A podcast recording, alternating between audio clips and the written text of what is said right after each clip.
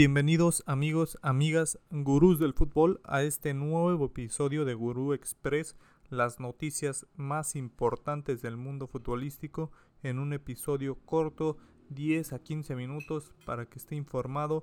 Ahora con la información de este fin de semana, todo lo que ocurrió este domingo, cómo cierran las ligas, aún quedan unos partidos, pero la mayoría de las ligas ya está definido quién pelea por qué, e incluso ahí en la Liga Española ya podemos dar al, campeón casi con pie y medio sobre el título. La Liga MX está definiendo quién va a entrar. Se niegan a morir los, equipos. Algunos que estaban a la baja respondieron este fin de semana. Se pone interesante en cada, en cada lugar, en cada liga de fútbol. Empezamos con la liga francesa, donde tuvimos un partido muy, muy interesante. Paris Saint Germain ante el Olympique de Marsella. El Marsella que ha hecho una muy buena temporada, que no le ha alcanzado para hacerle sombra al PSG, pero le ha ido bien en esta, en esta temporada. Va en segundo lugar, está en puestos de Champions League. Se enfrentó al París, pierde 2 a 1 en casa del Paris Saint Germain.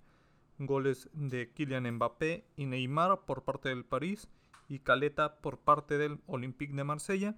El Olympique Lyon golea 6 por 1 al, al Bordeaux. Este Olympique que cayó a media semana en Europa League buscó quien le pagara esa descalabro y le gana de una manera contundente al Bordeaux. En la Liga de Inglaterra, la Premier League, el Newcastle le pega 2 por 1 al Leicester City. Un Leicester que tiene muchos altibajos sigue avanzando en la Conference League. Vamos a ver si, si llega a ganarla. Una competición muy peleada. En este encuentro empezaba ganando al minuto 19, pero le remontan el partido. El Newcastle que ha hecho puntos, que se está salvando del descenso en estos momentos. Más tarde estaba jugando West Ham ante Burnley. El encuentro queda empatado uno por uno. El West Ham, que también está peleando competición europea, en este caso la Europa League, eh, la Premier cierra de la siguiente manera. En el descenso tenemos al Norwich con 21 puntos. En el último lugar, penúltimo Watford con 22. El Burnley con 25, aunque con 31 encuentros. El Watford y Norwich 32. Everton 30 encuentros, 28 puntos. Leeds 32 encuentros, 33 puntos. El lugar número 16. El Newcastle ya avanzó al lugar 14. Y en la parte alta, ya lo mencionamos el día de ayer, pero lo repetimos, Manchester y Liverpool, un punto de diferencia, 74 y 73, en este caso el Manchester City. Tercer lugar el Chelsea con 62. Cuarto Tottenham con 57, que estaría alcanzando el último puesto de Champions. En puesto de Europa League el Manchester United, 54 puntos. En sexto el Arsenal, en puesto de Conference League con 54 puntos, pero un partido menos vamos a tener el encuentro de Liverpool ante Manchester United esta semana. Puede ser muy significativo para las aspiraciones tanto de Liverpool como del Manchester. En la Bundesliga, el Bayern Múnich buscaba quien le pagara la derrota, la catástrofe que sucedió a media semana en la cual fueron eliminados de la UEFA Champions League a manos del modesto Villarreal. Al minuto 10, Jacob Loser de el conjunto Armenia marcaba el prim Armenia Bielefeld marcaba un autogol. Al minuto 45 más el agregado Genabri marcaba el 2 a 0 y Musiala el 3 a 0 el 84 para que de esta manera contundente el Bayern se acerque cada vez más al título de la Bundesliga. 9 puntos de diferencia con el Borussia Dortmund. Parece que ya no va a escaparse de este título al Bayern de Múnich que no tiene competencia desde hace años en la liga local. El Leverkusen Leipzig pintaba para hacer un partidazo, partido entretenido pero de pocos goles, solamente uno al 69 con el cual el Leipzig ganaba 1 por 0.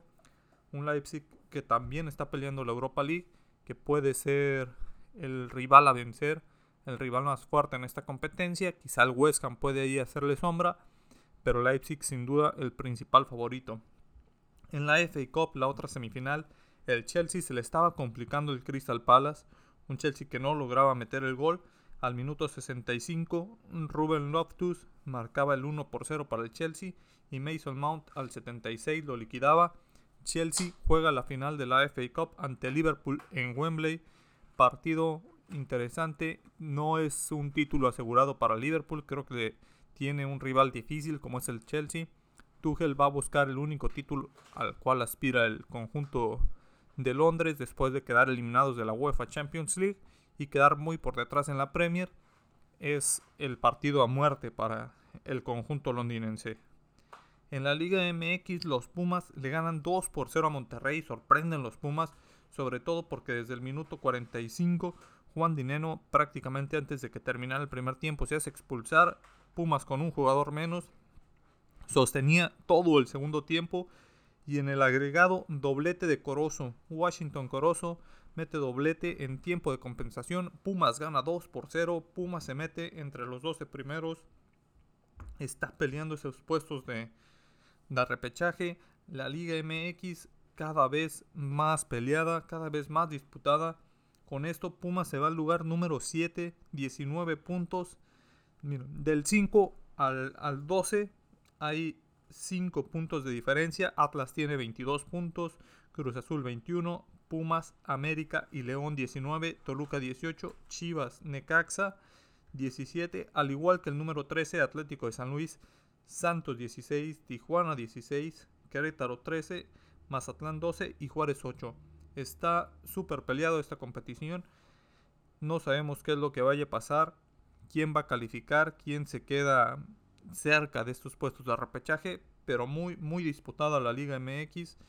Un poco más arriba pues Tigres y Pachuca que, están 6 puntos arriba de Puebla, que es el tercer lugar con 26, y Monterrey también tiene 22 puntos en cuarto no le alcanzó la diferencia de goles al Atlas para alcanzar el cuarto puesto, pero del cuarto al del lugar número 4 al 13 muy disputado todo, incluso podríamos decir que hasta el 15 muy pocos puntos de diferencia, 6 puntos del cuarto lugar al 15, disputadísima la Liga MX, una liga que para muchos es muy competitiva, para otros premia la mediocridad de los equipos que prácticamente ganando tres partidos al final de la temporada se meten, se pueden llegar enrachados y tienen la oportunidad de ser campeón.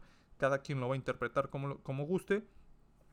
En la Liga de España, el Atlético de Madrid le gana 2 por 1 al Español.